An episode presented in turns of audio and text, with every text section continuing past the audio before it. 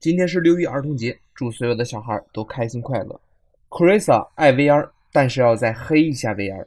孩子们应该有属于自己的童年，我们不能用什么 VR 虚拟现实去代替。如果被代替了，那还要父母做什么？还要童年做什么？Krisa 是八零后，看看我们儿时六一儿童节的记忆。对于六一，一定是父母精心为孩子准备的节日，有礼物，有以前不让玩，现在都可以去玩了，甚至是全家人带着孩子一起去游乐场玩。现在还是有很多人在用 VR 虚拟头盔做宣传，说上面有好多好多适合孩子的游戏，但是别忘了 VR 虚拟眼镜对孩子带来的伤害。Chris 记得早年刚刚出 iPad 的时候，在体验店。碰到一对香港夫妇，他们说，在香港的幼儿园里，iPad 已经普及了，每一个小孩都能用它去学习。当时这位香港朋友对我说：“他说，现今的父母都怕孩子输在起跑线上，叫孩子提早接触电子产品，以后孩子在这方面就会越来越进步。”我是既认同也很担心。首先，我个人认为，电子产品提早叫孩子们接触，只会带来伤害。因为毕竟小孩子的身体没有完全发育，对辐射的抵抗力毕竟不如大人。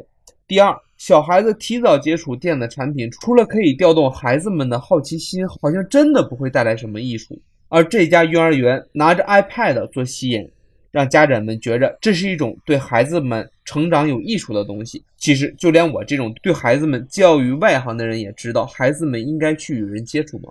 孩子们在一起交流，在一起玩乐的时候，能够提高孩子们的左脑，也就是情商。毕竟孩子们长大了，学习成绩不好，有很多方法去弥补。无论是平板还是 VR 眼镜，除了给孩子们带来新奇的感觉以外，还有一个思维在孩子们的思想里发芽，那就是便捷思维。便捷思维是什么？就是懒惰嘛。我们什么都可以从互联网上得到。那我们还需要和别人沟通吗？还需要学习吗？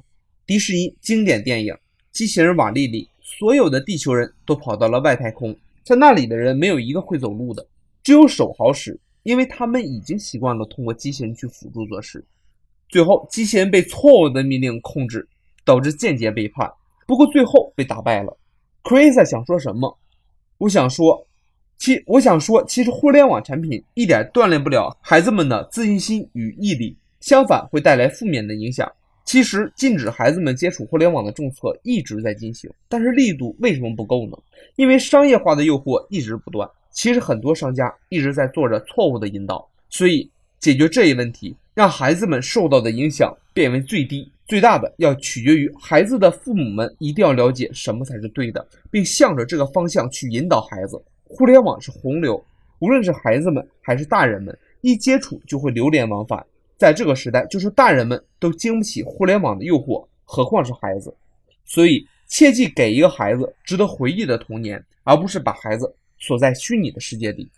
今天你回复“童年”，给你看一篇文章，《童年》。